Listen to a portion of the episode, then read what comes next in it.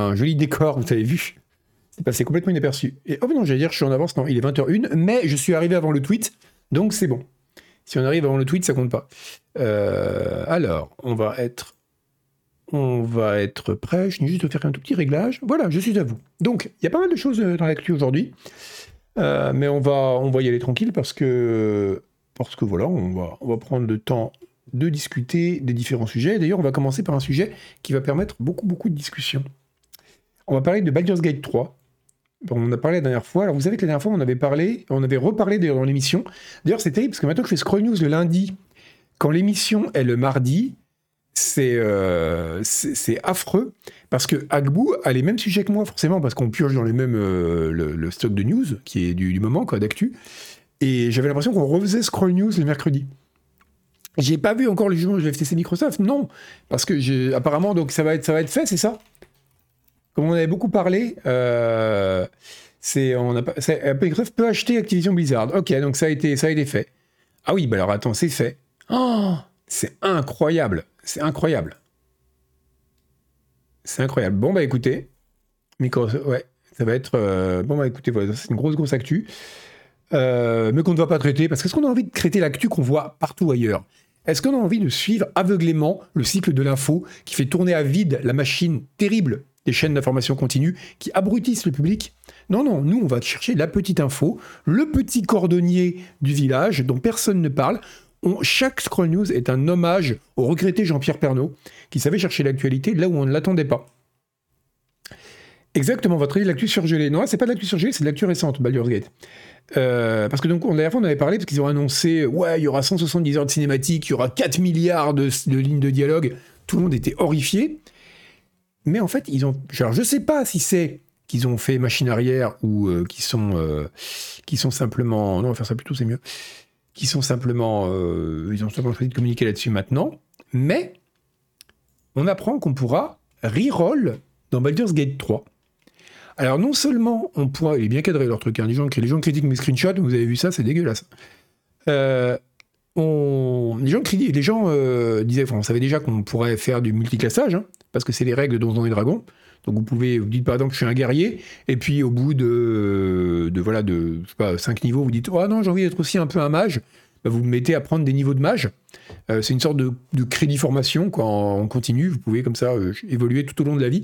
Donc ça, c'est les règles de Donjons et Dragons, donc sans surprise. Mais ils vont aller au-delà de ça, puisqu'ils vont permettre de reroll le perso. Donc en gros, on pourra, euh, bah, par exemple, voilà, mix hein, mais aussi on pourra respect le perso. Donc si jamais tu n'es pas content de ce qu'a fait ton perso, tu pourras complètement euh, réattribuer les, niveaux que tu avais déjà gagnés, tu pourras les réattribuer ailleurs. Et euh, ça a été annoncé pendant leur live, d'accord. Eh ben je trouve ça. Alors voilà, dit je voulais en venir, ça c'est bien. Alors je suis assez d'accord, parce que justement par rapport, on avait beaucoup parlé de ça la dernière fois et dans l'émission la semaine dernière, de dire mais qui, après avoir mangé 170 heures de cinématique, va vouloir. Enfin, je sais, gna gna gna, on les voit pas toutes au cours d'une seul, seule partie. Bon, ok, merci. Hein, vous prenez vraiment pour un idiot des fois. Mais bref, après avoir fait 170 heures de cinématique, est-ce que on va, euh, on aura envie de relancer le jeu pour faire un nouveau perso? Non. Et ça, c'est vraiment un pas dans la bonne direction pour dire, ok, en fait, euh, tu as envie de changer un peu en cours de route, bah, ça laisse quand même de la liberté. Un... J'aime bien quand les, jeux sont comme ça, quand il y a cette possibilité, justement. Euh, c'est un peu ce que je reproche au respect de Diablo 4, justement. Moi, j'aime bien qu'on puisse respecter n'importe quand. On s'en fout, c'est un jeu, on est là pour s'amuser. On s'en moque du commitment euh, dans, le, personnage. Mais ça pose quand même un problème dans le cas de Baldur's Gate. Je vais vous dire pourquoi. Je vais vous le dire. Après une page de publicité. Ça c'est très... Euh, non, je vais vous dire pourquoi, tout de suite. On en avait parlé pendant l'émission, notamment à propos des cinématiques. C'est que, et c'est ce qu'avait dit Isual, il avait raison, faire plein de cinématiques, plein de lignes de dialogue dans un jeu comme ça, c'est pas pour que tu les vois toutes, c'est pour que le parcours s'adapte vraiment à ton personnage et à l'histoire de ton personnage. Et c'est vrai, là, ça permet vraiment d'avoir une sorte, une granularité dingue dans le choix des interactions, dans la façon dont les personnages réagissent, etc. Si jamais vous laissez une grande liberté de bricolage et que vous êtes plutôt dans une logique de jeu bac à sable, en fait, où vous pouvez bricoler votre perso tout le temps sans vous soucier de la cohérence, ça va un peu contre ça ça va un peu contre ça. Et euh, le, respect ça change, voilà, le respect ça change quand même pas mal de choses. Parce que imaginons par exemple, j'ai des gens ont réagi d'une certaine façon parce que j'étais, j'en sais rien, un magicien. Et je dis, oh, en fait, non, j'ai joué un barbare. Ça va quand même changer les choses. Alors peut-être qu'ils y ont pensé, qu'ils ont prévu aussi que les personnages réagissent par, sur le respect lui-même et dire tiens pourquoi t'as changé de voix machin mais c'est quand même c'est quand même assez intéressant c'est quand même assez intéressant de voir le. Enfin, ça va quand même un peu contre la logique d'un jeu qui est euh, où il y a une vraie implication dans la construction d'un personnage, dans le roleplay, dans la, permanence un peu de, ben de des, impressions qu'on laisse au PNJ, etc. Donc c'est euh, voilà, c'est je trouvais ça assez intéressant. Alors, alors, tu peux changer de classe. Je sais pas dans quelle mesure tu peux changer de classe, mais je dis qu'on pouvait tout respect. Alors, à, minima, on peut changer beaucoup, beaucoup de choses, quoi. Y compris des choix que tu as fait précédemment. Pas juste euh, multiclassé euh, à la classique, quoi. Euh, pas quand tu es loyal good, tu restes loyal good, que tu as les compétences derrière. Oui, mais l'alignement fait pas tout. Il y a aussi d'autres paramètres. Euh, je pense pas qu'on puisse quand même changer la race du perso. Ce serait quand même. ou le. Toi, tu peux changer de classe. Mais là, ça, changerait quand même complètement le perso, quoi. Si d'un coup tu deviens un nain, ça devient compliqué de faire un donc ouais, je sais pas. Euh, c'est quand même intéressant et je suis assez curieux de voir euh, de voir ce que ça va donner. Donc je, on verra ça le 3 août puisque donc le jeu a été avancé. Hein, euh, il sort il sort le 3 août. Je suis assez curieux, mais je trouve ça intéressant parce que autant je suis très favorable à la liberté totale laissée aux joueurs et dans les jeux, autant il y a des jeux dans lesquels ça s'y prête pas, tu vois. Euh, je sais pas, un jeu comme, je sais rien, euh, Disco Elysium, où là vraiment la, structure du personnage et, c'est vraiment euh, l'essence du jeu quoi dans la narration, les, choix qu'il a fait, ses spécialisations, là où il a mis ses points, etc. ça aurait pas de sens de le changer librement au milieu du parcours quoi. Donc bon, voilà, c'est un, c'est de Zika, je sais pas, j'ai pas d'avis arrêté parce qu'en règle générale, j'ai pas trop d'avis arrêté sur ces choses-là, c'est pas très important de toute façon. Mais c'est amusant parce que c'est quand même deux directions un peu opposées. Donc c'est euh, entendre beaucoup qu'il y ait des conséquences avec les interactions. Ah bah Augustus, c'est ce qu'ils ont promis. Hein. S'ils ont dit qu'il y aurait une abondance de dialogue et qu'il y avait plus de, de textes que dans euh, Le Seigneur des Anneaux et Proust réunis, c'est pour montrer que voilà, il y, avait du matos quoi. Euh, les personnages, il y avait vraiment, il y avait beaucoup, beaucoup, beaucoup de réactions des persos, etc. On verra. Je dis voilà, on verra. C'est une belle conclusion, mais c'est c'est assez intéressant. Cela dit, c'est bien de pouvoir respect, surtout pendant ce temps-là, dans Diablo, on peut toujours pas changer la couleur des cheveux de son perso, ce qui me, répugne au plus haut point. On peut pas faire une teinture, vous vous rendez compte? C'est incroyable quand même. Euh, enfin, on pourra peut-être bientôt en cosmétique à 25 balles, mais ça coûtera aussi cher de faire une teinture dans le jeu que dans la vie réelle, c'est absurde. Donc, euh, ah, bah, justement, on va parler de Diablo. Euh, on avait dit qu'on peut parler vite fait parce qu'il y a eu un truc incroyable de, annoncé par Blizzard. Ils ont dit, c'est c'est bizarre a dit aux joueurs, vous savez, si vous voulez arrêter de jouer à Diablo 4 pour jouer à autre chose, vous pouvez. C'est bien, vous avez le droit. Et je trouve ça formidable. Alors, quand on voit, euh, quand on voit ça, si on n'a pas trop suivi Diablo 4, ou si on n'a pas trop lu ce qui se disait dans les communautés Diablo 4, on se dit c'est complètement con. Euh, encore heureux, on n'a pas besoin d'avoir l'autorisation des développeurs pour arrêter de jouer à un jeu. Mais oui, c'est incroyable. Mais tout est incroyable aujourd'hui, Augustus. Je crois qu'il faut apprendre à, s'émerveiller des petites choses. C'est ça le secret du bonheur. Mais si vous avez traîné un peu sur les forums, alors les forums de Blizzard, non, parce que c'est vraiment, limite, là, vous perdez des points de santé mentale quand vous y allez. Mais par exemple, les subreddits de Diablo, le niveau de toxicité, comme on dit aujourd'hui, est incroyable. C'est absolument incroyable c'est les, gens deviennent dingues. En fait, ils sont en train de dire, ils, ont, ils sont tous level 100 sur trois persos parce qu'ils font qu'ils n'ont pas arrêté de jouer depuis la sortie. Mais je sais pas quand ils dorment. Et ils sont là, ouais, mais il n'y a rien à faire, le contenu il est répétitif, euh, j'en suis à 8000 heures de jeu, ben, j'en ai marre, euh, sais pas normal que je sois déjà lassé, etc.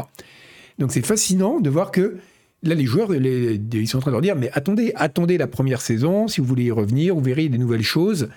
Et, donc ils sont en train de dire aux gens, voilà, d'arrêter de, jouer, quoi. Et c'est quand on lit ça, ça paraît complètement dingue, mais quand on fréquente les subreddits un peu euh, Diablo, mais on sait vraiment ce qu'on a envie de leur dire, quoi. C'est mais arrêtez de jouer. Si ça vous rend malade, parce que les gens, ça les rend malades. Hein. Euh, alors oui, il y a des problèmes dans le endgame dans Diablo 4, l'équilibrage n'est pas encore au point. Franchement, l'équilibrage de Diablo 2 et Diablo 3 à la sortie, c'est une catastrophe. Donc c'est normal, ils vont le faire petit à petit. Et pour un jeu à la sortie, pour un Diablo à la sortie, franchement, c'est de loin celui qui est dans le meilleur état, même s'il y a encore du taf. Et alors, merci Gilles Bly et merci Rindaban pour vos abos. Euh, donc c'est et c'est fou que les voilà que les que les, gens soient à ce point-là quoi. Ils sont incapables d'arrêter de jouer et de se plaindre parce que c'est pas parfait et c'est c'est incroyable. Après c'est une constante. Hein. Les, les, gens qui quand un MMO vient de sortir euh, parce que bon ou un game as a service bouffe tout le contenu à fond la caisse et après se plaignent qu'il n'y a plus rien. Mais là ce qui est marrant c'est qu'ils veulent pas lâcher.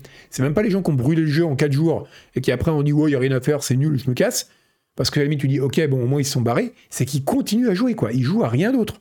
Et ils jouent toute la journée et ça les rend malheureux. Et ils font des threads, mais longs comme un jour sans pain, sur Reddit pour dire c'est incroyable, ça, c'est tellement nul, j'ai encore joué toute la journée, je me suis fait chier.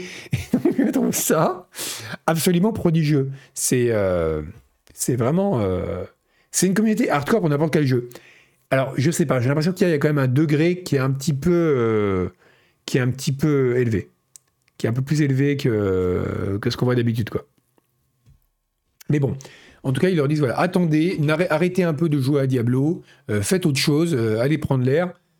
Et d'ailleurs, on va finir pas comme ça, on finit sur Diablo, parce que c'est vrai qu'on n'avait pas parlé encore. Euh, je crois que ça a été annoncé cette semaine d'ailleurs, c'est pour ça qu'on n'a pas parlé. mais pourquoi tu fais ça, toi? C'est pas ça que je veux, c'est ça. La saison 4 de saison 4, pour la saison 1 de Diablo a été annoncée, ça y est. Donc elle aura lieu le 20 juillet, c'est-à-dire vous avez juste le temps de la faire avant Baldur's Gate. Euh, donc voilà, c'est comme les, ça marche un peu comme les saisons de, des autres, euh, bah, de Diablo 2, de Diablo 3 par exemple. Là, vous avez un petit mécanisme en plus, c'est que maintenant il y aura des, euh, donc il y aura une sorte de thème d'infestation, il y aura un thème dans chaque saison. Là, le thème, c'est l'infestation. Euh, il y aura donc des monstres qui seront euh, infectés par une maladie. Quand vous les tuerez, alors je vous dis ça de mémoire, hein, parce que je ne sais pas lire, donc je ne peux pas lire ce qui est écrit là, je ne sais pas lire, c'est mon terrible secret, donc je vous dis ça de mémoire, ce qu'on m'a raconté. Euh, on pourra donc tuer les monstres infectés et choisir de les faire réapparaître. Et, donc une nouvelle version plus puissante apparaîtra. Et là, elle pourra larguer des cœurs infectés qui seront des sortes de gemmes en fait que vous pourrez combiner pour les mettre dans vos, euh, dans vos objets, etc. Voilà. Et après, avec ça, vous aurez des nouveaux aspects pour vos, pour vos armes et vos, équipements, blablabla. Voilà, euh, voilà, c'est les cœurs, du, les malignants, là, il y en a 32, euh, voilà, et qu'il y aura aussi des objets build altering, comme on nous promet à chaque fois, qui apparaîtront, voilà. Donc, il y aura aussi des tunnels spéciaux, on trouvera ce genre de boss infecté. Donc voilà, ils ont fait une DA bien crado dégueu Cronenberg pour la peine, avec que des monstres malades et plein de pus et vous pourrez appuyer dessus, vous faire sortir le pu. Voilà. Donc c'est un peu le. C'est le le principe. Euh, les gens se alors forcément sur les subreddits, hein, CF ce qu'on disait il y a 5 minutes, les gens se plaignent en disant c'est de la merde, il n'y a pas de nouveau contenu, c'est un scandale, le truc est pas encore là. Moi j'ai trouvé ça pas mal. Euh, je trouvais ça, je trouve que pour une première saison, c'est un petit mécanisme sympa. Et puis en plus, pour les gens normaux comme moi, qui souffrent pas de pathologie, euh, de la pathologie compulsive de Diablo 4, hein, telle qu'elle est décrite dans le DSM, euh, c'est plutôt cool parce que là, je me dis, moi, j'ai fait qu'un seul perso, je vais probablement m'en faire un deuxième pour essayer la saison en zappant le, la campagne. Bah, c'est cool, ça fait un peu de nouveau contenu, ça donne une raison d'y revenir. Voilà. Après, si jamais votre truc c'est de jouer à un jeu en boucle pendant 400 heures jusqu'à vomir, bah écoutez, euh, libre à vous. Mais, euh, mais voilà, donc c'est, je trouve ça plutôt pas mal pour une première. Et puis évidemment, il y aura des nouveaux trucs cosmétiques. Alors les cosmétiques sont par contre grosse déception. Regardez, ça va être les mêmes pour toutes les classes. Et en plus, ils sont un peu chum quand même, faut le dire. Une espèce de vieille corne dégueulasse. C'est un truc en plus, on en plus le, truc JPEG est pourri. Euh, et donc toutes les classes vont ressembler à ça. Je trouve ça un peu dommage. Mais surtout qu'il y a une des, une des grandes forces de Diablo 4, c'est d'avoir des persos qui. Enfin, des, objets qui changent vraiment d'apparence d'une classe à l'autre. Là, c'est un peu dommage. Voilà. Et vous pouvez aussi ne pas jouer du tout à Diablo 4, Calicante, euh, Blizzard vous y autorise. Hein. Donc voilà, bon, c'était le point Diablo 4. Je regarderai la saison vite fait, euh, fin, juillet. Je pense que je jouerai 2-3 euh, jours pour voir ce que ça donne. Je montrerai une rogue ou un rogue niveau 40 et j'en aurai marre et j'arrêterai. Et jusqu'à la saison 2, mais c'est bien, c'est l'occasion d'y rejouer. Bon, alors maintenant, on va parler du futur lointain et plus du futur proche. Figurez-vous que ça a fuité. Ça fuite toujours. Il y a des offres d'emploi qui nous montrent que, attention, tenez-vous bien, il va y avoir un troisième jeu Jedi machin chez euh, Electronic Arts. Donc euh, il y a eu euh, le dernier c'était Jedi Survivor et donc est sorti en avril dernier là. Et on va avoir un nouveau jeu Jedi donc qui probablement utilisera l'Unreal Engine 5, le dernier utilisait le 4. Euh, voilà, c'est ben, pas grand chose, pas énormément de surprises. Parce que c'est le, donc le, le, boss de la, de la licence avait déjà dit qu'il voulait faire une trilogie. Merci Piricu. D'ailleurs, il faudra se poser la question des jours, pourquoi des trilogies? Pourquoi maintenant les gens bon après c'est un peu moins vrai parce que maintenant avec Marvel les gens ils veulent juste ils veulent faire des produire du machin sans fin mais pendant encore j'ai l'impression que la trilogie c'est vraiment le, truc qu'il faut atteindre si tu veux que ton œuvre elle soit accomplie quoi. T'en sors une, ça fait petit bras. T'en sors deux, ça fait pas fini. T'en sors quatre, ça fait trop. Il faut en faire trois. C'est vraiment des trilogies quoi. Les films c'est des trilogies, les bouquins c'est des trilogies. Les choses doivent être des trilogies. Et je sais pas d'où ça vient. Quand ça a commencé cette mode de la trilogie, c'est euh, ça remonte à Aristote à cause des trois actes? Je sais pas. Non, j'ai. Euh, je pense que c'est Star Wars qui a lancé le truc un peu. Dans, en tout cas dans la culture pop le fait qu'il faille faire des trilogies, quoi. Euh, Indiana Jones, c'est vrai, non, il y avait vrai qu'il y avait Indiana Jones qui était une trilogie aussi. En fait, c'est quand les choses. Mais en même temps, c'était pas si con parce que c'est quand les choses ont arrêté d'être des trilogies que ça a commencé à partir un peu en couille. Hein. Indiana Jones, ça s'est dégradé au 4. Star Wars, euh, n'en parlant même pas de la, de la prélogie. Et en plus, là, ils ont refait une trilogie, il fallait quand même en faire trois, tu vois. Et tu sens qu'ils se forcent. Parce que la prélogie Star Wars, ils en auraient fait un film de 2h30, ça aurait été regardable, je pense, en coupant les meilleurs morceaux. Mais ça pouvait pas faire trois films. Le Hobbit, c'est pareil. Euh, pourquoi faire trois films, quoi? C'est pourquoi des pourquoi des trilogies? C'est euh, c'est alors ça c'est vrai. Euh, Black Magic sur dos, il y a un côté stable parce qu'un tabouret. Vous savez pourquoi alors? Vous savez pourquoi c'est très bien les trépieds? Pourquoi c'est vachement bien? Par exemple, pourquoi les, le, bah, François, le François pas François, quand il va traire ses vaches, il se met toujours sur un trépied? Pourquoi les agriculteurs font ça? Parce que trois points forment toujours un plan. C'est la géométrie euclidienne. Alors si jamais vous allez traire des vaches dans un espace non euclidien, vous avez d'autres soucis plus urgents. Mais si vous êtes dans une ferme normale, qui n'a pas été envahie par les forces de, de, Lovecraftiennes, euh, eh bien, un trois points forme un plan, et du coup, vous pouvez euh, bah, vous poser votre tabouret n'importe où, même dans un sol très irrégulier avec de la bouse de vache séchée et tout, comme chez Soupape François, eh bien vous posez ça, et hop, vous vous alignez, vous vous asseyez, et voilà, votre truc, il est en position et vous pouvez pas tomber. Alors que si jamais vous avez 4 points, par exemple avec un tabouret euh, de base, comme celui que j'ai à côté de moi là, et eh bien ça fait 4 points, et bien vous pouvez risquer d'en avoir un qui est là, un peu dans le vide. Donc si vous êtes dans un sol d'appartement où a priori le sol est plat, c'est bon. Mais si jamais vous avez un, sol irrégulier, un trépied, c'est très très bien. 3 points forment toujours un plan. Mais ça ne nous explique pas pourquoi les gens font, des trilogies. Hein. C'est un, une vraie question. Euh, si les cas touchent le sol, c'est bon. Si les cas touchent pas le sol, c'est pas bon. Alors si le sol est un peu meuble, ça peut s'enfoncer, alors c'est aussi évidemment. Mais si vous avez un sol irrégulier et dur, vous risquez d'avoir un, truc qui va pas être en équilibre parce qu'il y aura un pied dans le vide. Voilà. C'est sûr que si votre sol c'est un sol d'étable un peu plein de merde et tout, euh, j'ai une vision très péjorative des étables. Pour moi c'est un truc où il y a un kilomètre de il y a 50 cm de crotte de vache, les gens arrivent avec des bottes, alors que je pense que c'est nettoyé. Dans les étables il n'y a pas de vache normalement. Euh, donc c'est un c'est voilà, c'est voilà, 3 c'est bien, c'est stable et donc voilà. C'est bon à savoir. La trilogie de la 7 compagnie, c'est vrai que la 7 compagnie était une trilogie, ouais. On a eu pas mal de il y, a un truc dans le 3, c'est vrai qu'il y a quelque chose il y a un truc équilibré dans le 3. C'est vrai. Même si dans la numérologie euh, occidentale classique, c'est plutôt le 4 qui représente la stabilité. Euh, théoriquement, on peut dire que le 1, c'est la création, le 2, c'est plus le, le, le, le enfin, dire le, une première étape de mouvement. Le 3, il y a une sorte d'aboutissement du mouvement. La stabilité revient vers le 4 avant le 5 qui est le conflit. Donc c'est amusant de voir que la, numérologie classique, celle notamment du tarot, euh, n'est pas en accord avec euh, la géométrie euclidienne qui, elle, nous dit que c'est 3 la stabilité. Donc il y aurait probablement un truc à faire. Mais là, on s'est beaucoup trop éloigné du sujet. Donc voilà, il y aura un nouveau jeu euh, Star Wars. c'est ah Soupape François, Riri Fifi Loulou, voilà la fameuse trilogie des neveux de Donald. Riri Fifi Loulou, d'ailleurs, c'est assez ouf. Ils ont une histoire alors, on va pas le faire maintenant parce que là, on va vraiment trop digresser. Mais allez voir l'histoire de Riri Fifi Loulou. C'est prodigieux. C'est vraiment, vraiment prodigieux. Euh, c'est absolument dingue. Euh, il y a toute une histoire comme quoi, a, comme leur père serait mort, qu'ils auraient été adoptés par Donald. Enfin, il y a toute une backstory très très bizarre que je vous encourage à regarder. Euh, donc, où est-ce qu'on était? Tiens, on va parler d'un sujet plus, plus joyeux, et par joyeux, je veux dire pas joyeux du tout, mais qui ont une petite continuité avec les joueurs euh, pathologiques de Diablo 4. C'est qu'on va parler aussi d'un joueur qui est pas très bien dans sa tête. C'est le monsieur, je sais pas si vous en souvenez, c'était en novembre 2020, si je dis pas de bêtises. Ouais, c'est ça. un type avait fait swatter les bureaux d'Ubisoft à Montréal. Il avait téléphoné, il avait fait une fausse alerte à la bombe, enfin, bah, aux prises et donc les gens étaient partis, euh, et donc le, SWAT euh, canadien, donc, ça doit être un SWAT extrêmement poli, genre ils ont des flashbombs qui disent pardon avant d'exploser, je sais pas, et donc ils ont pris d'assaut le, siège d'Ubisoft, voilà, enfin ils ont vu évidemment que c'est une fausse alerte, mais le swatting c'est très mal, et, le, et donc le monsieur qui est un Français, qui est un Français, comme quoi c'est beau la mondialisation, hein. Depuis votre petit appartement à Paris, vous pouvez aller souhaiter des gens à Montréal. C'est quand même dingue. Ou soit un bon anniversaire pour Chocolatine, exactement. Euh, il a été. Euh, ah oui, soit c'est un réservoir de jeux de mots euh, de dingue.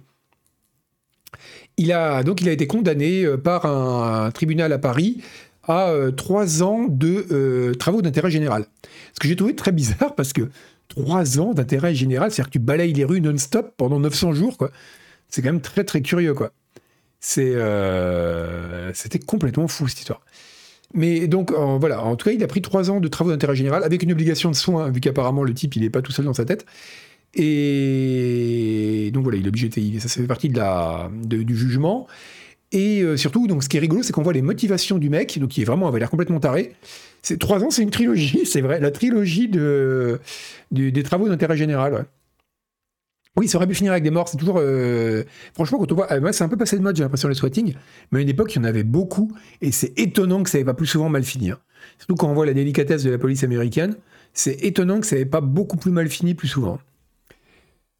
Donc voilà, il a été. Alors après, il y a aussi le problème, euh, Augustus, c'est quadralogie et tétralogie. voilà, les, deux se disent. tétralogie est plus jolie. Mais, mais bon, bref, il y a un grand débat, toujours le débat entre les hellénistes et les latinistes, ils se mettront jamais d'accord. Donc ouais, c'est euh, c'était ah bah, alors non alors les filles qui n'ont pas vu que le, le, tel était français, petit Paul, tu crois me coincer avec ta question, la mettant en surbrillance, tu me coinceras pas.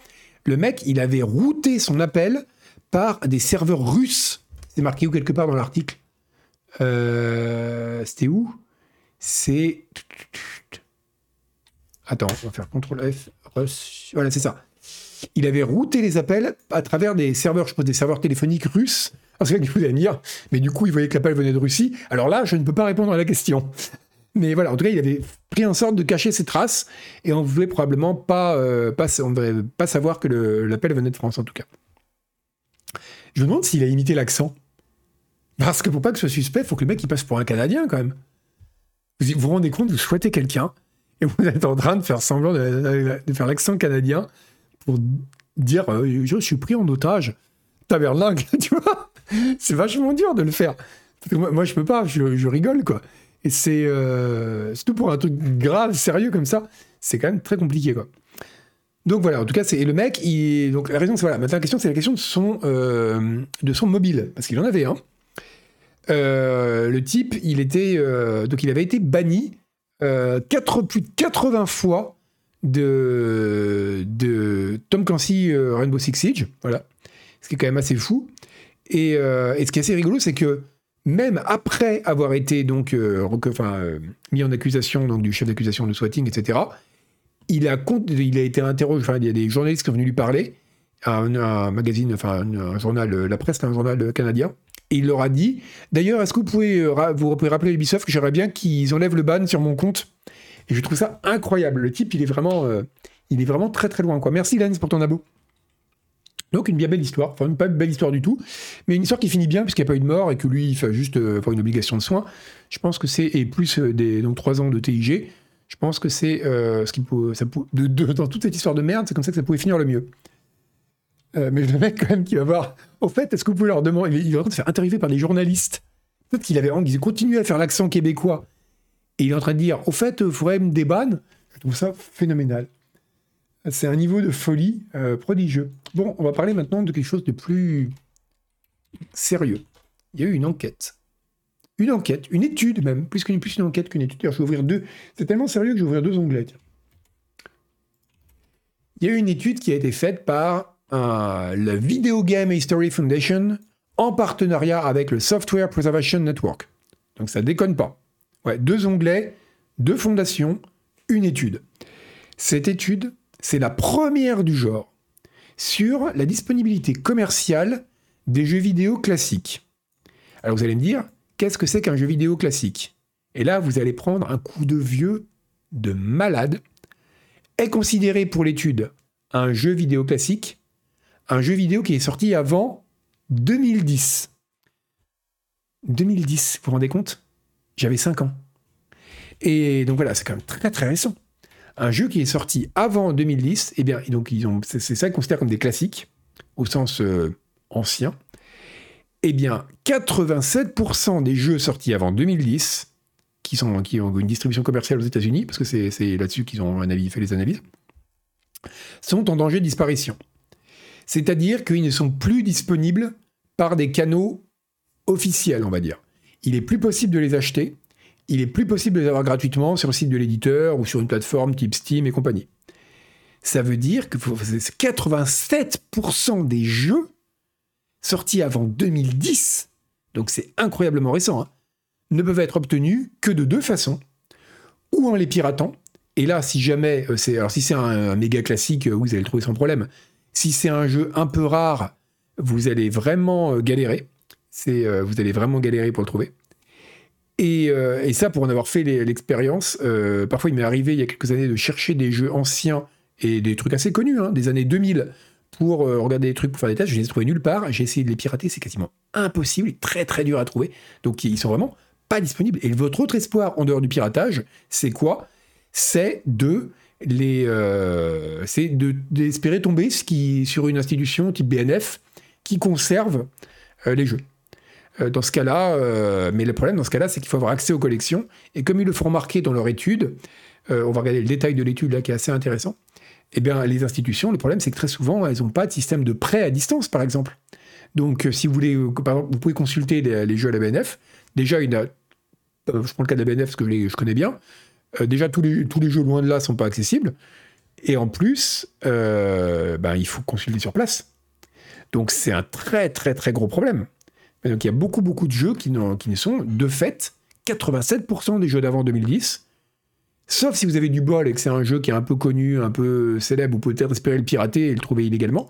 Mais sinon, ou alors vous habitez à côté de la BNF ou d'un gros centre qui, euh, qui, fait de la conservation, mais c'est quand même pas la majorité des gens. Et au-delà de ça, bah, vous n'avez aucun espoir d'y jouer.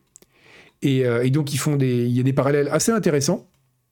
Il y a une métaphore qui est assez rigolote. Il vous disait, imaginez que la seule façon de jouer à, de, regarder Titanic aujourd'hui, ce soit d'avoir sur un gros coup de bol, trouver une cassette, une cassette vidéo usagée dans un, dans un vide-grenier, et ensuite se débrouiller pour récupérer un vieux magnétoscope pour la lire. Et eh ben, c'est à peu près ça pour le jeu vidéo. Et l'autre parallèle qui est assez amusant, c'est qu'il fait remarquer que, je crois que c'est à la fin, euh, c'est où, c'est où, c'est où C'est. Euh, attends, je vais vous retrouver ça. Ouais, c'est là. Euh, donc, donc 87% disponibles, c'est-à-dire qu'il y a que 13% des jeux qui sont encore accessibles. Et eh ben, ça veut dire que c'est donc pour les jeux avant 2010, c'est un taux équivalent aux enregistrements audio qui datent d'avant la Deuxième Guerre mondiale, dont on estime qu'il y en a 10% qui sont disponibles aujourd'hui. Et, c'est aussi le taux de survie des films muets américains. Il y en a 14% qui sont parvenus jusqu'à nous. Sachant que les derniers films muets, ils datent de quoi Des années 30 euh, On n'est pas du tout dans la même échelle de temps que des jeux d'avant 2010. Quoi. Donc c'est vraiment, euh, il y a beaucoup beaucoup de jeux qui ont été perdus euh, de façon définitive. Donc c'est vraiment, vraiment super intéressant. Et donc je vais vous poster le lien vers l'étude pour le détail de l'étude parce que leur méthodologie, bon, a quelques trous, mais on va pas rentrer dans les détails, mais elle est quand même pas inintéressante. Et ils s'intéressent justement à ce qui se passe euh, pour les, euh, les, différents types de plateformes notamment. C'est-à-dire qu'ils ont classé des plateformes en deux types, selon deux critères. Le critère de l'activité et le critère de l'intérêt. Donc une plateforme par exemple qui a une très forte activité et qui, pour à laquelle les gens s'intéressent beaucoup, c'est la PlayStation 2, parce qu'elle est récente. Donc euh, là les jeux sont relativement faciles à trouver. Par contre, une plateforme qui n'a plus vraiment d'activité, dans le sens où plus personne ne joue sur Game Boy, à part des, fanatiques, quoi, mais il y a beaucoup d'intérêt historique, là, elle s'en tire encore pas mal. Par contre, il y a des plateformes qui pour lesquelles les gens ont peu d'intérêt historique et qui, par ailleurs, n'ont plus d'activité commerciale, bah, le Commodore 64. Et là, dans ce cas-là, euh, là, c'est une galère sans nom de trouver les jeux. Tout a été perdu. Et euh, donc il y a des voilà il y a des ben, il y a, il y a MO5 qui fait de la conservation, il y a des éditeurs en effet oui comme dit Margot qui euh, qui ont des archives et qui collaborent pas aussi c'est un vrai problème. Il faudrait vraiment vraiment euh, enfin c'est le fait qu'on voit qu'on s'est retrouvé quand même en 15 ans même pas dans le même état de conservation que les films muets, ça montre qu'il y a vraiment vraiment besoin d'un gros gros effort de conservation du jeu vidéo. Même s'il pose des, des problèmes que ne posent pas les films, parce que les signes, vous pouvez dire, une fois qu'ils sont numérisés, bon, grosso modo, le boulot est fait. Après, il y a la conservation des données, mais euh, il n'y aura pas de problème pour les lire. Euh, tant que vous avez des formats qui sont relativement ouverts et documentés. Euh, par contre, dans le, cas de, dans le cas des jeux vidéo, ça pose beaucoup, beaucoup de problèmes parce qu'il y a des tonnes de plateformes différentes. il y a des... Donc, c'est rien que. Non seulement la conservation pose problème, et... mais simplement le fait de pouvoir continuer à, à jouer au jeu, c'est autre chose. donc voilà, si on prend les jeux d'avant 85, donc là vraiment des vieux jeux, hein, là on est un peu dans la préhistoire du jeu vidéo, qu'on remonte avant le milieu des années 80, eh bien, on n'a que 3% des jeux qui sont encore, euh, qu'on peut encore acheter ou télécharger gratuitement quelque part. Gratuitement, légalement, je veux dire, hein, sur des plateformes, que ce soit des plateformes qui font de la conservation ou des plateformes euh, qui, euh, des éditeurs qui donnent accès à leur catalogue. On sait que Bethesda, par exemple, vous pouvez télécharger les premiers Elder Scrolls gratuitement, etc. Mais, ou Steam qui a des vieux jeux qui sont passés gratuits, peu importe. Mais voilà. Donc euh, c'est catastrophique comme situation. Et on est vraiment vieux jeu, exactement, Oscar. Donc c'est intéressant. C'est euh, assez intéressant à, creuser. Je vous laisse l'étude. Vous pourrez voir si vous voulez voir des beaux camemberts avec des très belles couleurs. Ça faut connaître qu'il y a de la belle couleur. Euh, je vous poste ça pour les amis du camembert. On va passer à la suite. une, une, une actu un peu plus légère.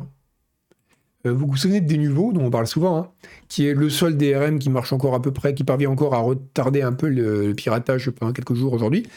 Et vous savez que Denuvo a très mauvaise presse, déjà parce que c'est une usine à gaz et qui, on ne sait pas trop quelles données il récupère. En plus, il va s'enregistrer très très bas dans la, couche euh, matérielle de votre ordinateur, donc euh, les gens n'aiment pas ça. Et en plus, bah, en plus c'est un truc anti-piratage, donc les gens ne l'aiment pas. Il est retiré, c'est pour ça d'ailleurs que les éditeurs ont tendance à le retirer en grosso modo, une fois que la période de pic de vente du premier mois ou des, ou des premiers mois est passée, en général, ils font un patch qui retire des nouveaux. Et ben, mais l'autre argument qu'ont les éditeurs, c'est de dire, qui, voilà, que, bah, c'est que, et qui d'ailleurs, ce que pensent la plupart des gens, c'est que des nouveaux, il aura un impact sur les performances. Euh, en gros, euh, les jeux tourneraient moins bien quand, y a, quand ils sont protégés par des nouveaux, parce que des nouveaux, ils boufferaient du CPU pour faire ces vérifications de sécurité, voir si vous n'êtes pas en train de pirater le jeu, et ben, ça ralentirait le jeu. Et eh bien, des nouveaux, donc Steve Wynn, qui est le boss de.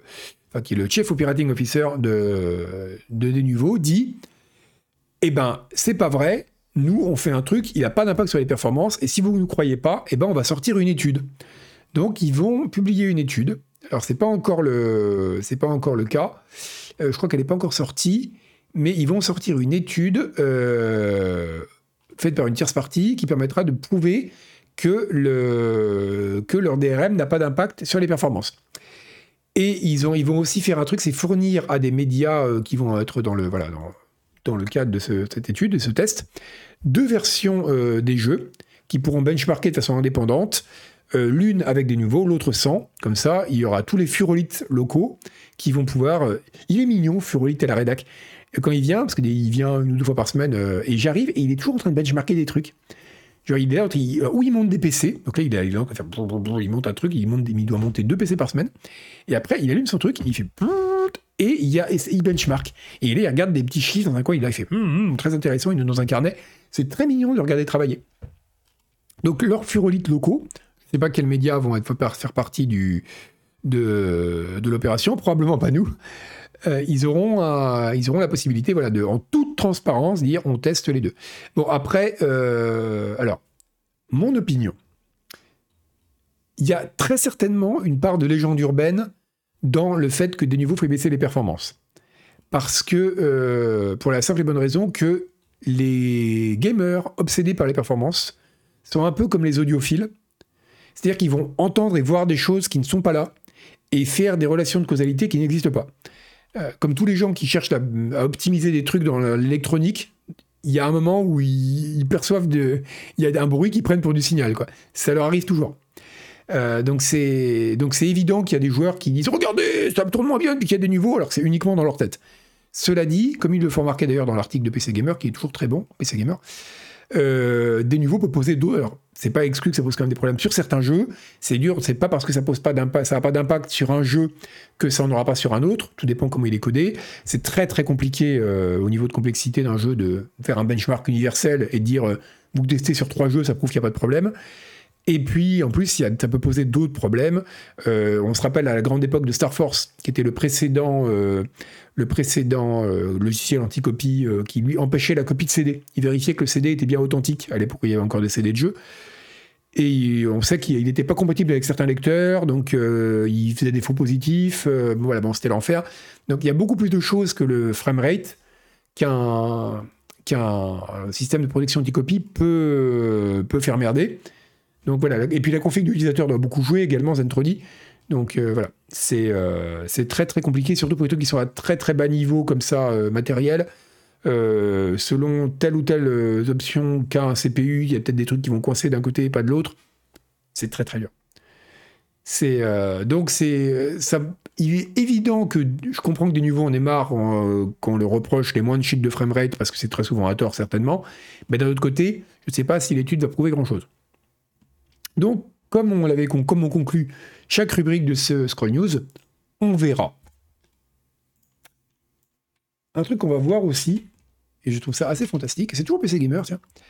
Il y a un mode pour Half-Life Alix qui va, euh, qui sort, qui permettra d'y jouer sans casque VR.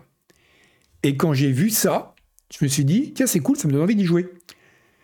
Euh, et c'est quand même tragique parce que le point, le, gros point euh, de, vente du jeu, c'était de dire que c'était un, bah, c'était un bon jeu VR. Et apparemment, c'est un bon jeu VR parce que tous les gens qui ont joué en VR, je crois qu'Agbou y a joué, m'ont dit euh, ouais, c'est vraiment cool. C'est, un bon usage de la VR, c'est bien pensé. c'est Valve, Valve, ils sortent rarement des jeux, mais quand ils les sortent, en général, ils savent ce qu'ils font. Et donc voilà. mais là, ce que je trouve rigolo, c'est que j'ai regardé un peu les réactions à cette annonce. Et les gens sont, euh, oui, c'est même le jeu VR, voilà. Les gens sont hyper enthousiastes à l'idée de ce mode, quoi. Donc je pense qu'il y a plein de gens qui sont sans doute comme moi, qui ont vu les critiques très très bonnes sur, Alix, sur Alpha Alix et qui se sont dit tiens, ça a l'air bien, j'ai envie d'y jouer, et qui en même temps avaient tellement la flemme de trouver un casque VR euh, quelque part euh, chez un pote pour y jouer, qu'ils l'ont jamais fait. Donc bah, ça reste un jeu couloir, mais malheureusement les jeux VR, c'est souvent des jeux couloirs. Quoi. Donc c'est voilà, c'est un, c'est un, c'est sachez si vous vouliez faire Alpha Alix et que vous l'avez pas fait, qu'il y a le NoVR Project que voilà, qui euh, est disponible sur ModDB. Tiens, je vous poste le, poste le lien. Il n'est pas encore sorti, hein, mais ils sont en train de le, ils sont en train de le faire. Mais voilà, mais je pense que le gros problème de la VR, et ça c'est, euh, en fait, il y a deux, la VR a deux problèmes. Il y en avait un dont on avait déjà parlé, c'est le problème que c'est très très dur à marketer. Euh, oh, d'ailleurs, euh, dans le pavé numérique qui sort demain, vous, on fait un point sur euh, le métavers, enfin ce qu'il en reste, et c'est extrêmement drôle, parce qu'il n'en reste rien. Donc abonnez-vous au pavé numérique, je vous mets le lien aussi. c'est dans la partie gratuite, on ne vous avez même pas à payer. Franchement, c'est un scandale. Le pavé numérique.substack.com, voilà, abonnez-vous, et vous recevrez demain à 8h tapante, ou pétante, on dit les deux, 8h tapétante, vous recevrez euh, un compte-rendu sur l'état du métavers et c'est hilarant, sauf pour les gens qui ont investi des milliards dedans.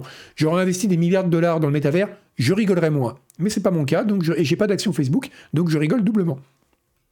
À 8h, tapez-o, exactement, soupape. Euh, donc voilà, euh, Half-Life Alix, c'est. donc voilà, donc oui, la VR, elle a deux problèmes. C'est qu'elle est difficile à marketer, parce que c'est dur de montrer des images d'un produit dont finalement l'intérêt c'est de produire un certain type d'image qu'on ne peut pas montrer sur un autre dispositif. Donc une pub télé pour la VR, vous avez forcément des gens qui sont là, avec un casque et on vous dit, crois-moi frère, ça va être bien, et voilà. Et je pense que c'est un des problèmes qu'ont eu les écrans 3D aussi, c'était dur à vendre en fait. Et l'autre problème de la VR, c'est simplement la question du confort. C'est-à-dire que j'ai essayé, moi qui joue beaucoup à DCS, j'ai essayé DCS en VR, c'est génial. C'est vraiment génial, surtout en hélicoptère. Tu fais du rasmot où tu passes au ras du sol, tu tournes la tête, tu vois les. les, t'as l'impression, t'as vraiment l'impression d'être dans un avion, c'est ouf. En plus, ça fout pas la gerbe parce que t'as le cockpit qui est un point fixe, donc ça fait pas dégueuler comme un FPS. Donc c'est vraiment fantastique. Est-ce que je joue à DCS en VR Jamais Parce que j'ai une flemme de ressortir le casque, l'installer. C'est c'est épuisant. Épuisant, épuisant. Euh, Metaverse, c'est le nouveau Stadia, c'est surtout le nouveau NFT. Hein. C'est le truc qui allait tout changer et qui n'avait. Mais c'est encore pire que les NFT. Parce que les NFT, bon, ils ont mauvaise presse parce qu'ils ont. ils ont servi pour des, de la spéculation débile sur des photos de singes, là. Enfin, pas des photos, ça aurait été très bizarre, des dessins. Des photos de singes, ça aurait été très bizarre, quoi. Par ils changent des vraies photos de singes. Mais, euh, mais ouais, donc ça a été. Euh, mais au moins, même si les gens font n'importe quoi avec la blockchain, euh, je ne dirai pas de nom pour pas faire de peine à Ubisoft, on peut imaginer un cas d'usage de la blockchain. Voilà, c'est une technologie qui pourrait avoir un usage limité dans des circonstances très précises, mais elle peut en avoir un le métavers, il a jamais eu le moindre cas d'usage. Et c'est pour ça que c'est intéressant d'en parler euh, là, c'est que c'est même pas un truc qui n'a pas marché, c'est un truc dont personne n'a jamais voulu et que personne n'a jamais utilisé. Et des boîtes ont investi des millions là-dedans, des milliards là-dedans. Il y avait des pubs dans le métro de, pour, de, qui avaient été financées par je sais pas quel conglomérat de, de recherche euh, pharmaceutique en disant désormais nous passons dans le métavers. Mais c'est fascinant, c'est de folie collective, quoi. Comment des gens on peut investir autant d'argent dans un truc dont n'importe qui aurait pu dire dès le début que ça allait dans le mur. Et que jamais personne voudrait mettre un casque sur la tête pour aller faire ses courses dans un Auchan Second World, quoi. Mais bref. C'est bah, la blockchain, encore une fois, elle a des doutes. Encore une fois, le problème de la blockchain, c'est qu'on a voulu en faire une sorte de réponse universelle à tous les problèmes, et le Web 3 qui était un moyen de traire les gens pour faire du fric à foison. Mais sur le principe, la blockchain, je pense qu'il peut y avoir des cas d'usage. Avoir un moyen de garantir euh, l'authenticité, enfin la propriété de tel élément numérique, un truc comme ça, ça, peut avoir des cas d'usage très précis, certes, et qui seront probablement pas euh, déployables euh, sur beaucoup d'environnements, mais c'est pas complètement inutile le métavers, je ne vois pas. Quoi. Bref, passons. Euh, on va continuer à faire le tour des modes avec un mode un peu plus humble, mais que j'aime beaucoup. C'est un mode qui a. Alors, on avait parlé d'un mode pour Morrowind qui était qui permettait de peindre. Vous savez, la semaine dernière, c'était très reposant. On pouvait peindre, les, ça peignait le décor avec un shader spécial là.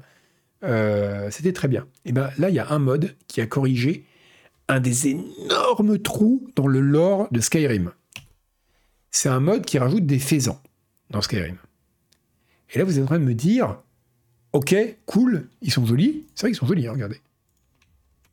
Mais c'est joli les faisans en général, mais ceux-là sont très bien. Donc pourquoi des faisans? Pourquoi est-ce que c'est si important de mettre des faisans dans Skyrim? Eh bien parce que si vous avez déjà joué à Skyrim, et tout le monde a déjà joué à Skyrim, vous vous souvenez d'avoir vu probablement, notamment quand on explorait des grottes où il y avait des, des, voleurs ou des brigands, etc., il y avait toujours des roues de fromage et des, des carcasses de faisans pendues. Toujours. Et donc les, mecs se nourrissent de fromage et de viande de faisan. Sauf que c'était incroyable de voir que de faisan ou faisan On dit des faisans. Eh, on dit, ça s'écrit faisan. Hein. Ça, faisan Attends, on dit faisan ou on dit faisan? Mais j'ai toujours dit faisan. Mais vous avez raison, c'est des faisans. Mais oui, on dit des faisans. Pourquoi je dis des faisans? Non, vous avez raison, c'est des faisans. Je sais pas si. Il faudrait demander à Soupape François, qui est notre consultant en vie rurale, mais je sais pas s'il est encore dans le chat. Mais oui, c'est les faisans. C'est les faisans. Et alors voilà, typique, c'est vrai que le lord qui ont été chassés jusqu'à l'extinction. En tout cas, c'est un gros problème qu'il n'y ait pas ces putains d'oiseaux là, on va les qu'on ne nommera pas dans le. C'est vrai, c'est faisans, Soupape C'est pas faisans? Putain, j'étais sûr qu'on disait des faisans. C'est ouf. C'est marrant. Non, c'est. C'est. Euh, c'est comme. Euh, j'avais une pote qui, un jour, m'a dit Ah là, il est dégingandé. Et j'étais là, quoi, dégingandé? Et en fait, elle prononçait depuis toute petite, alors qu'elle m'a dit ça, de pas loin de 30 ans, elle m'a dit que euh, elle croyait que dégingandé se prononçait dégingandé. C'est incroyable, hein, ces mots qu'on prononce mal. Et un truc encore pire, j'ai un pote qui a découvert en arrivant en prépa à 18 ans que abbaye se prononçait abbaye et pas abaye parce qu'il avait toujours lu Abaye dans les, dans les livres. Et donc, parce que c'est vrai que ça s'écrit Abaye, hein, euh, et pour lui, c'était une abaye, quoi. Il n'y a pas de tréma sur le Y. Et du coup, c'est un merci Nausicaa, c'est la meilleure décision de ta vie. Là-dedans, c'est la deuxième meilleure décision de ta vie. La meilleure décision de ta vie, c'est dans une semaine quand tu vas payer 2,90€ euh, pour avoir accès à la version payante du pavé numérique. Donc je trouve ça fascinant. Et voilà, Idouin, oui, Idouin, Idouane, c'est voilà, très. Euh, ben voilà, dégingandé. Ben non, parce qu'il n'y a pas de U. Fait dégingandé, pas dégingandé. Donc voilà, bon, je dis faisan et je vous emmerde. Et donc les faisans, eh ben, ils sont euh, convoyés morts, mais jamais vivants, ce qui était absurde, parce que pourquoi les gens mangeaient du faisan s'il n'y avait pas de faisan? Eh ben voilà, maintenant il y a des faisans. Eh ben voilà, donc c'était une super... Euh... Ah, Nausicaa, t'as déjà pris la meilleure décision de ta vie. Bah, doublement félicitations. Si je pouvais m'abonner, je vais m'abonner à ta chaîne Twitch. Euh, eh ben écoutez, voilà, on va avoir des faisans dégingandés, et les petits nazis du langage, là, eh ben, on les écoute pas. Euh, non, dégingandés, ça n'existe pas. Dégingandés, ça existe par contre. Euh, voilà, donc les faisans, c'est ça. Euh, maintenant, il y a des faisans vivants dans Skyrim, et c'est comme ça qu'on les aime. Regardez ces fiers oiseaux au nom imprononçable. on va continuer avec une bonne nouvelle. Ah, mais je suis vachement en avance. Ah bah merde, on va finir en avance. Bon, écoutez, hein, c'est l'été, puis il fait chaud, puis il va y avoir de l'orage. De toute façon, faut pas garder le PC allumé quand il y a de l'orage. Faut le débrancher, très important. Une très bonne nouvelle. Figurez-vous que Betrayer, je ne sais pas si vous vous souvenez de Betrayer, vous vous souvenez pas de Betrayer, c'est que vous avez raté un excellent jeu. Betrayer, c'était un jeu. il y, a un petit machin. on peut regarder le petit machin? On va regarder le petit machin, tiens. Attendez, je vais mettre le son.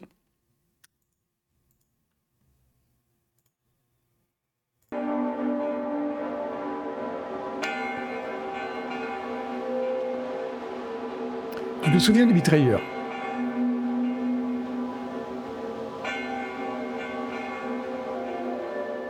très bon jeu Calicote, ouais. C'est un jeu qui a profondément marqué tous les gens qui y ont joué.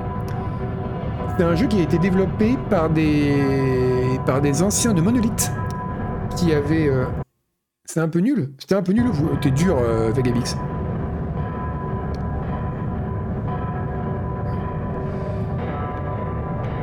Regardez ça. C'était un jeu, en fait, c'était rigolo. En plus, le setting était original. Bah, attends, on va mettre ça en boucle et sans le son. Comme ça, on pourra, on pourra parler. Euh, hop. C'est un jeu qui se déroulait, euh, en fait, euh, pendant. On était un, plus ou moins un conquistador qui arrivait dans le Nouveau Monde où on, trouvait. il y avait un peu une ambiance. Le, truc qui se rapprocherait le plus, même si ça se passe deux siècles avant, ce serait Ravenous. c'est Vorace en français. Le film, je ne sais pas si vous l'avez vu, avec Robert Carril, qui est génial. Et il y a un peu cette ambiance-là de conquête, enfin, sauvagerie américaine avec du surnaturel sauf que là, ça se passe pas au 19e, ça se passe euh, au 18e, pardon, ça se passe au 16e. Mais, euh, non, au 17e, pardon. Mais c'est vraiment. Euh, Vorace, excellent film. Et donc, il y a vraiment cette ambiance qui est très, très chouette. Et donc, c'est un jeu qui était très bien. Vraiment très sympa. Jouez-y. Surtout, jouez en plus qu'il avait disparu. Bah, on parlait de la conservation des jeux. Il avait disparu de Steam depuis quelques temps. Je ne sais pas pourquoi, probablement pour des questions de droit. On ne pouvait plus l'acheter. Et là, il est revenu sur GOG, ce qui est cool mais en plus il est revenu gratuitement. Donc vous pouvez le télécharger gratuitement. Euh, je vous le donne. Euh, je vous le donne littéralement. Euh, vous verrez, c'est un jeu qui est marrant parce qu'en plus le jeu est en noir et blanc. Et pour l'anecdote, il y a des gens qui s'étaient plaints. Ça, ça me fait toujours rire. Je sais pas si vous Alors, on va une anecdote. On a le temps en plus. Faut, faut digresser. Quand je sais pas si vous avez vu le huitième Star Wars. Donc c'est quoi Je sais plus comment il s'appelle. Le deuxième de la nouvelle trilogie. Euh, c'est quoi C'est le, Jedi encore plus euh, Je ne me souviens jamais des titres. Euh, merci Soupapus. donc il y a, une scène où il y a un, vaisseau spatial qui rentre dans un autre et la scène est complètement silencieuse. Et le non, c'est The Last Jedi, ouais, c'est ça. Et, donc il y a cette espèce de moment où le, je crois que c'est, enfin, il rentre dans un Star Destroyer ou un truc comme ça, et c'est totalement silencieux. Et donc, c'est une espèce de vaisseau qui en éprône un autre, et il n'y a pas de bruit pendant genre 30 secondes. Et dans des cinémas américains, c'est pareil en Europe, c'est aux États-Unis, il y avait écrit, il y avait des petites affichettes qui avaient été mises c'est normal qu'il n'y ait pas de son à un moment dans le film, ne venez pas vous plaindre. Et je trouvais ça vraiment très très drôle.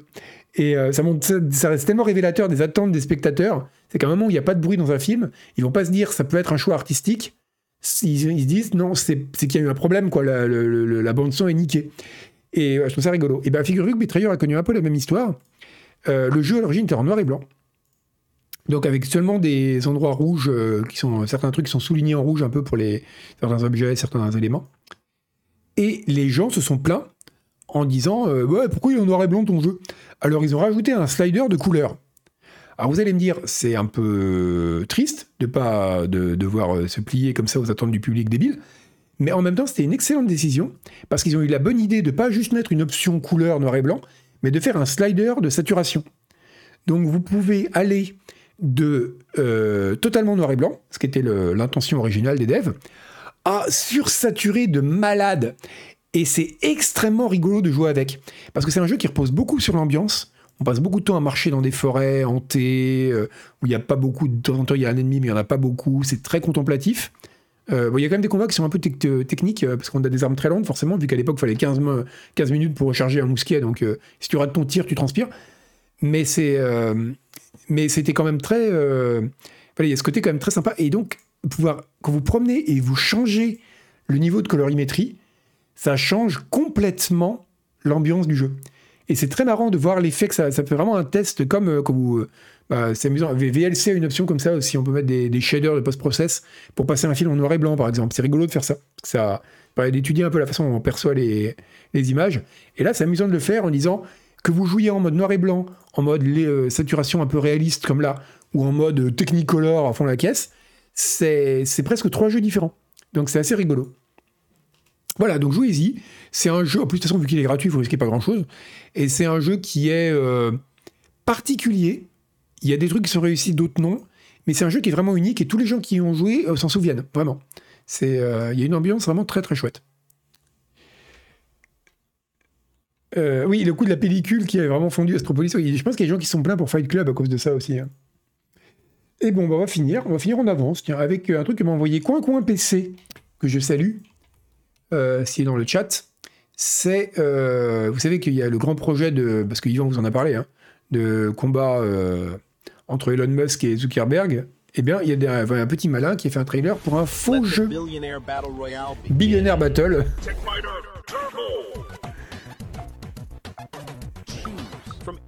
Oui, Ravenous, c'est très bien Foxon.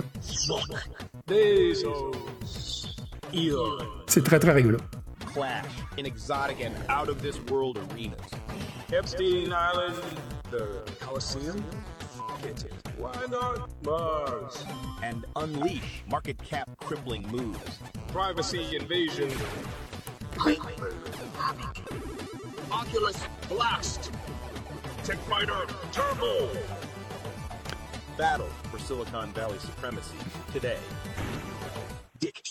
Voilà, donc c'est euh, très rigolo. Et euh, malheureusement, c'est juste un trailer, il n'y a pas de jeu.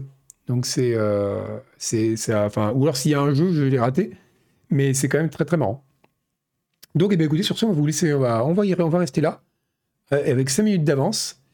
Et la mère de Musk l'a fait annuler. Alors, ça, je sais pas, il y, a y a des avis. il y a des avis contraires à ce. Enfin, divergents à ce sujet. Mais on, va, bon, on va rester là, Chino, on va rester là. Donc moi, je reste là, c'est-à-dire que là, je m'arrête, je bouge plus, et vous me retrouverez exactement dans la même position, avec les mêmes vêtements, dans euh, deux mois, pour... Alors attendez, je vais vous dire quand est-ce qu'on est-ce qu'on se retrouve. Vous pourrez déjà prendre rendez-vous. On se retrouve le lundi 28 août. Voilà, notez ça dans vos petits agendas. Toute façon, ce sera dans l'agenda des streams.